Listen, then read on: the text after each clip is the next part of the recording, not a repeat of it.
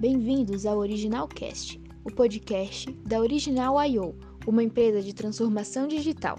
Eu sou a Beatriz Lisboa e hoje ouviremos ao bate-papo de abertura do nosso primeiro evento chamado CX Fashion, sobre a moda e o varejo digital, feita por Tiago Versosa, fundador da Original I.O., e Bruno Nardon, que é um empreendedor e investidor na gestão 4.0 e na North Capital.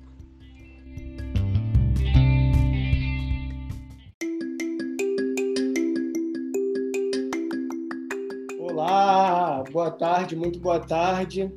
É, bom dia, boa noite, para independente da hora que você vai assistir aí o nosso evento. Sejam muito, muito bem-vindos ao CX Fashion. Eu sou o Thiago Versosa. Estou é, muito, muito grato e muito feliz é, por esse nosso primeiro evento, produzido pela Original I.O., empresa que eu sou fundador aí, conto com um grande número de pessoas é, que fizeram desse evento uma realidade. Agradecer com muito, muito carinho aí para todo mundo que liderou isso do nosso lado aqui do time, Carol Moreno, enfim, não vou esquecer um monte de nome, mas a Carol aí foi uma das principais pessoas que ajudou a gente a levantar esse evento. É, vou me apresentar rapidamente, tá? É, eu sou o Thiago, como falei, estou no mercado aí há 20 anos, tá? É, e há 20 anos nesse mercado de varejo e, e, e, muito imerso em entregar a experiência de compra, experiência de consumo para as marcas, é, a gente foi resgatando lá de trás né, o, o, como começou a nossa trajetória, o que, que a gente vem desenvolvido no mercado de varejo. E a gente percebeu que a moda é um grande ativo, a moda é uma categoria no varejo é, que a Original, que eu faço parte, e até mesmo antes, né, é, empreendendo em outras empresas, é um, segmento que a gente começou quando a moda era muito pequenininha, muito incipiente no varejo digital. É, e depois de uma trajetória de mais de 150 marcas de moda aí Brasil afora, é, grandes grupos de moda, é, veio a, a, o momento e a hora da gente retribuir um pouco do que a gente presenciou, vivenciou e aprendeu ao longo dessa trajetória, né? Foram muitos cases aí fora da curva, muitas conquistas, muita gratidão por todos os parceiros, todas as pessoas que é, a todo momento e clientes é, é fizeram parte dessa jornada e é uma grande satisfação aí depois de dessa longa trajetória poder colaborar um pouco com o mercado, é, abrir um evento como esse então, agradecer a todos os patrocinadores, os palestrantes, os convidados especiais, todo mundo aí que vai participar para a gente fazer um evento lindo para vocês. Esperamos que vocês gostem. É... A gente está com uma energia muito alta aí para a gente fazer o melhor evento, dividir um pouco das curiosidades e dos bastidores do que acontece é... para que a gente realize é... cases de grande sucesso e, cara, para começar com o pé direito, é, um grande convidado aí que vem mexendo muito é, com a nossa área digital, é, um amigo aí, Bruno Nardon. Cara, super obrigado pelo convite. Seja muito bem-vindo. Eu que agradeço, Thiago, é, por me convidar por esse evento sensacional que vocês estão fazendo agora. É, e queria me apresentar aqui para a turma que não me conhece também, para a gente começar com esse bate-papo. Então, meu nome é Bruno Nardon, não é Nardoni, tá? Fiquem tranquilos, não tem nada a ver com a família. É, e atualmente eu estou tocando duas empresas, né? Uma que é o Gestão 4.0, que é uma escola de educação voltada para donos, é, fundadores e C-level de empresas, onde a gente tenta trazer toda essa nova gestão, né, a gestão que as empresas de tecnologia utilizam no dia a dia delas para a realidade de empresas mais tradicionais. Além dela, né, além do Gestão 4.0, também tem um fundo de investimento de startups que chama Norte, uh, Norte Capital. Mas o que a turma aí, o que você deve me conhecer, provavelmente são as outras coisas que eu já fiz, né? Então, é, recentemente, né, lá em, uh, uh, no começo de 2017, eu trouxe para o Brasil a RAP, então, trouxe e ajudei na expansão dela, liderei a expansão dela ali por dois anos à frente da Rápida, e depois eu saí do dia a dia, ainda sou sócio do negócio, mas não tenho mais nada a ver né, com a operação. E também, né, nesse mundo de fashion, nesse mundo de moda, meu primeiro empreendimento, minha primeira empresa, na verdade foi a segunda, né, a primeira não deu certo, era uma empresa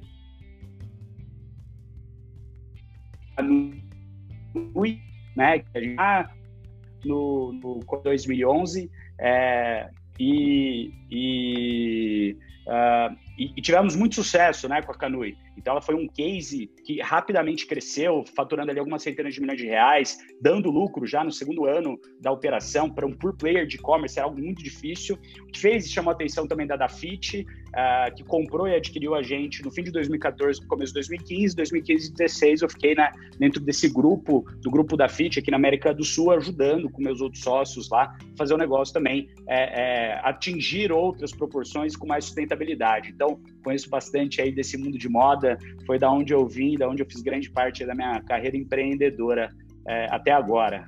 Prazer aí em, estar aqui e obrigado pelo convite também para gente.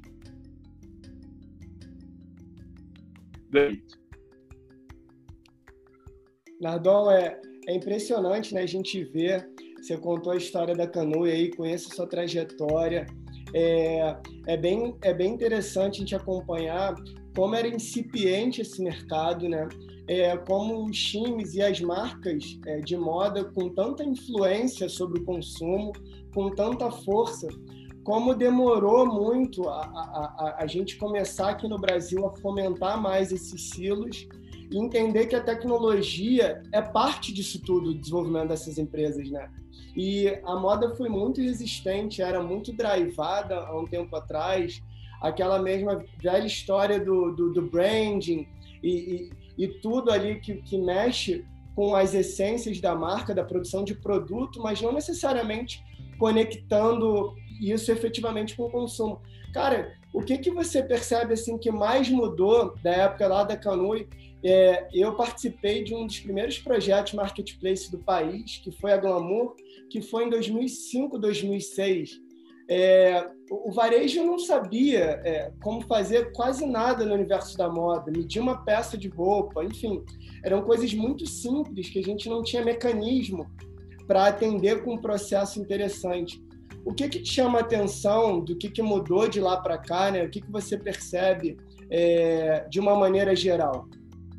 Ah, assim, a primeira coisa, né, vamos falar talvez dos canais de distribuição depois vamos falar da porta para dentro, né, a tecnologia utilizada como forma de digitalização para você melhorar os seus processos internos. Então, quando a gente pensa da porta para fora em como atender melhor o cliente, é, é, de 2010, né, 2005, lá da época que você começou, mas 2010, mas para agora, a própria penetração do e-commerce aumentou muito, né? Então, quando a gente pensa lá em 2005, 2010, a gente estava ali 1, 2, 3%, até, até antes da pandemia, aqui no Brasil a gente estava ali 5, 6%, e durante a pandemia a gente chegou a 10, 12% de penetração do online é, no varejo como um todo, não só na moda. Daí, quando você pensa mais na moda, né, ainda olhando como canal uh, uh, de adquirir cliente, o que acabou acontecendo é que lá em 2010 poucas pessoas no Brasil tinham celular smartphone que acabou acontecendo também que essa evolução do smartphone, hoje a gente tem 60% de penetração na base brasileira de pessoas com smartphone e com internet.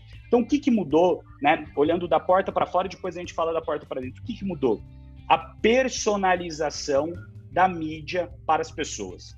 Então a gente sempre falou de personalização lá no começo de 2010, putz, esse, esse, essa próxima década vai ser a década da personalização. E o que no fim do dia permitiu que isso acontecesse foi isso daqui, foi o celular. Ele permitiu que a gente conversasse com as pessoas uma a uma, para entender os interesses, entender as comunidades, entender o que, que ela, essa pessoa se interessa e conseguir chegar nela numa, numa maneira muito mais efetiva, diferente de você dar um tiro de canhão, por exemplo, numa TV, né, ou numa rádio, quando você conversa com todo mundo. Aqui é muito mais fácil de segmentar. Então essa foi a primeira coisa que mudou, vindo dos canais de mídias mais segmentados, o que permitiu com que negócios mais de nicho, com menos dinheiro, também surgissem para atender esses clientes da melhor maneira. Isso se refletiu em todos é, é, todas as indústrias, não só na moda, mas também na moda, né? E daí pensando agora, né, vindo da, da tecnologia da porta para dentro, depois eu linko os dois, uma das coisas que aconteceram, que a gente vive muito isso, é que o mundo da internet você consegue medir tudo. E quando você consegue medir tudo, você fica meio que paranoico por dados, você fica muito mais analítico. Todas as suas atitudes, você começa a sedimentar e a se basear em dados. Dados que viram informações, que viram ações. Isso começa a te direcionar para onde você vai ir. Porque você sabe, você coloca um real aqui, sai aquilo ali do outro lado. Você consegue medir todo o caminho, toda a jornada do cliente e aprender em cima disso. Então, quando a gente olha é, é, da, da, porta para dentro de casa das empresas, o que eu percebo é que, principalmente nesses últimos dois, três anos, as empresas têm começado a pegar aquelas pessoas que trabalhavam muito bem e transformar aquilo em processo. E aqueles processos que tomam mais tempo dessas pessoas, as empresas começaram a colocar sistemas em cima desses processos para que essas mesmas pessoas pudessem entregar 10, 20 vezes mais resultados com um time reduzido. E quando a gente fala no mundo de startup, no mundo de inovação, é isso: como você cresce receita, não crescendo custo, né? Como você cresce de uma maneira desproporcional receita e não custo. E quando a gente pensa nisso, a gente tem muito a ver com como a gente usa tecnologia ao nosso favor para pegar aqueles nossos processos internos, sistematizar eles para que a gente entregue muito mais. Então eu vejo que nesses últimos dois, três anos isso tem acontecido muito. As empresas têm se ligado nisso, através, logicamente, que a internet começou a drivar disso, né? Ser mais é, é, voltado a dados, as informações, ser mais analítico, ser mais pautado em números do que no feeling. E quando a gente pensa no mundo da moda, a gente sempre veio muito baseado em feeling. Porque você tem esse lado da curadoria, você tem lá desse lado do, putz, eu vou gostar mais daquele produto ou desse, desse outro produto. E daí, quando eu falei para você que eu ia encaixar os dois, o que, que acontece hoje, né? Quando você consegue ter dados do cliente, entender o comportamento dele, entender o que, que ele está comprando, entender ali no teu RP, né, as vendas, ou no teu sistema de loja online, na Vtex, qualquer seja o teu sistema, você consegue ver o que, que o cliente está olhando, o que, que ele está colocando no carrinho, o que, que ele está comprando, você tipo de um demográfico, idade, sexo, etc., consegue entender o que, que aquele cliente gosta. E daí você consegue começar a fazer o inverso, que é usar a tecnologia dentro de casa para entender esse cliente e começar a puxar toda a sua cadeia de desenvolvimento para atender esse cliente. Tentar tirar o máximo de feeling desses produtos e trazer o máximo de lógica, de números para suportar as suas compras. Se você vai comprar mais estoque de A ou de B, é, o jeito que você coloca esse layout na sua própria loja física. Você tem a tua gôndola, como que você vai colocar, quais produtos você vai colocar, para que loja? Putz, eu tenho uma loja no norte, eu tenho uma loja no sul, elas vão se comportar de maneira diferente. Então você começa a ligar a, a, a jornada inteira, seja offline, seja online, através de uma camada de tecnologia baseada em dados para você conseguir tomar melhores decisões. Então, o que eu vejo, respondendo aí, se eu pudesse uma frase, é que nesses últimos 10 anos as empresas acordaram, as tecnologias estão prontas para que elas sejam utilizadas para a gente usar mais dados, mais informações, para a gente conseguir usar, é, é, é, é, tomar ações mais assertivas em prol do nosso negócio. É isso.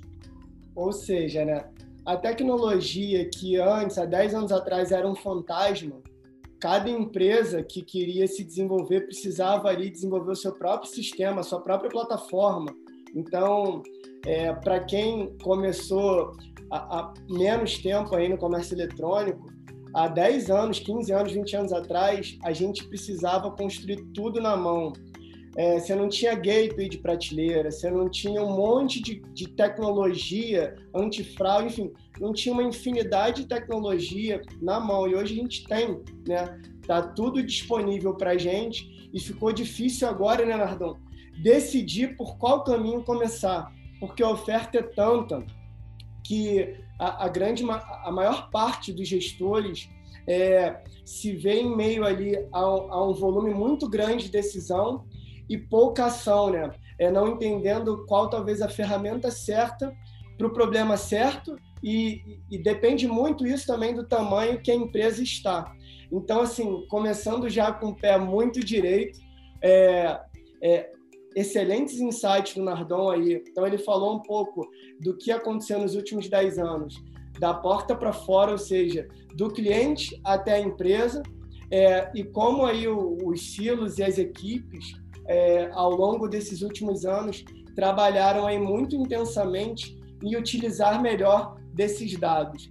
E aí, Nardon, olhando um pouco para esse universo, é, a gente tem falado demais é, a respeito da experiência é, do ganho que a gente tem, principalmente logístico. Para fechar com chave de ouro, é, é, essa sua primeira entrada aqui com a gente, cara, fala um pouquinho é, para a turma por que é tão importante efetivamente a gente ter essa inteligência de onde está esse produto e onde está esse cliente, né? Qual o segredo desse novo match, logisticamente falando, e o quanto que as operações podem economizar aí é, na sua trajetória, falando aí muitas marcas de milhares e milhares de pedidos por dia? Ah, perfeito. Então, assim, né, hoje, é, é, quando você fala de logística, você fala mais da operação, do produto chegar na casa do cliente, é isso, né? Entendi bem a pergunta. É isso, beleza, então. É, quando a gente fala é, é, dessa parte, né, a, a, maioria das empresas, que nem você falou, que a moda, né, a moda mais é, tradicional, quando a gente pensa nas grandes redes de loja, nem tanto das grandes redes de loja, mas é, é, é, até dos, dos, dos, pequenos players mais locais que estavam no Rio, São Paulo, BH, né? É, é, uma das coisas que a maioria desses caras podem se aproveitar hoje é o famoso ship from the store, né? Então, cara, quando você está fazendo um marketing local, uma das coisas que os clientes levam muito em conta meu, é como que você é, consegue duas coisas, né? Como você consegue entregar aquele produto mais rápido e mais barato. Então, se você tem naquela loja mais perto do consumidor é, aquele inventário, você sabe disso, entregar mais próximo, né, através daquela loja, putz, é um golaço, porque para você vai custar mais barato, vai chegar mais rápido para aquele cliente. Caso ele queira devolver ou queira fazer alguma troca, ele pode ir para tua loja e ainda comprar algo mais lá, então você consegue levar também tráfego para sua loja presencial física, mas também tem um, um outro efeito, né, que é o efeito de vitrine infinita. O que, que é esse efeito? Né? O cara entrou na tua loja, lá, é, lá em Recife, ou lá em Porto Alegre, ou lá no Mato Grosso, em algum lugar, ou em Manaus, ele entrou na tua loja, você não tem aquele produto na hora, se eu vender aqui no meu site, eu tenho um, uma enormidade, né? Eu tenho mais portfólio do que eu tenho aqui na minha loja. Por quê? Por N motivos, né? E daí é, fica muito mais fácil de você conseguir fazer um upsell ou não perder aquela venda também é, e fazer um match certo daquele produto com aquele cliente. E muitas das coisas que eu tenho visto também hoje, Thiago, é, é um efeito do, do, dessas empresas entenderem né, o papel da loja física, da loja online, e dentro da loja online também entender é, o papel do marketplace, né? Que é você, dentro da sua própria plataforma, que já tem muita visita vindo, você colocar outros produtos que você não colocaria na tua loja presencial. Então, isso também é um efeito maior, porque a gente conta com essa cauda longa na internet, como que faz com que a probabilidade de alguém ter entrado na tua loja e comprar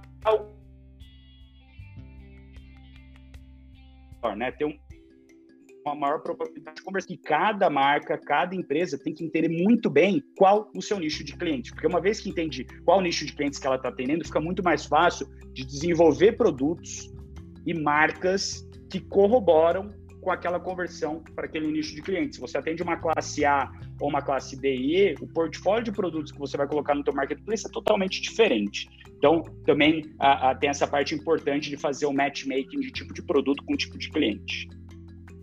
Gente, fechado. É, pessoal, é, agradecer, Nardon, muito, muito obrigado pela participação, abrindo aí com, com chave de ouro. Pessoal, fiquem aí, em seguida a gente vai ter é, a palestra da, da Cris Melcher, falando sobre UX Research Design Thinking. A gente vai é, bastante da, da área dos, dos negócios e essa abordagem para uma área muito acadêmica aí, entendendo bastante dessa parte de pesquisa e de construção de como que a gente chega efetivamente em inovação, em novos caminhos, não é à toa, tem muita ciência por baixo. Nardão, super obrigado e a gente se vê daqui a três minutinhos, pessoal. Até lá. Boa, um abraço, falou.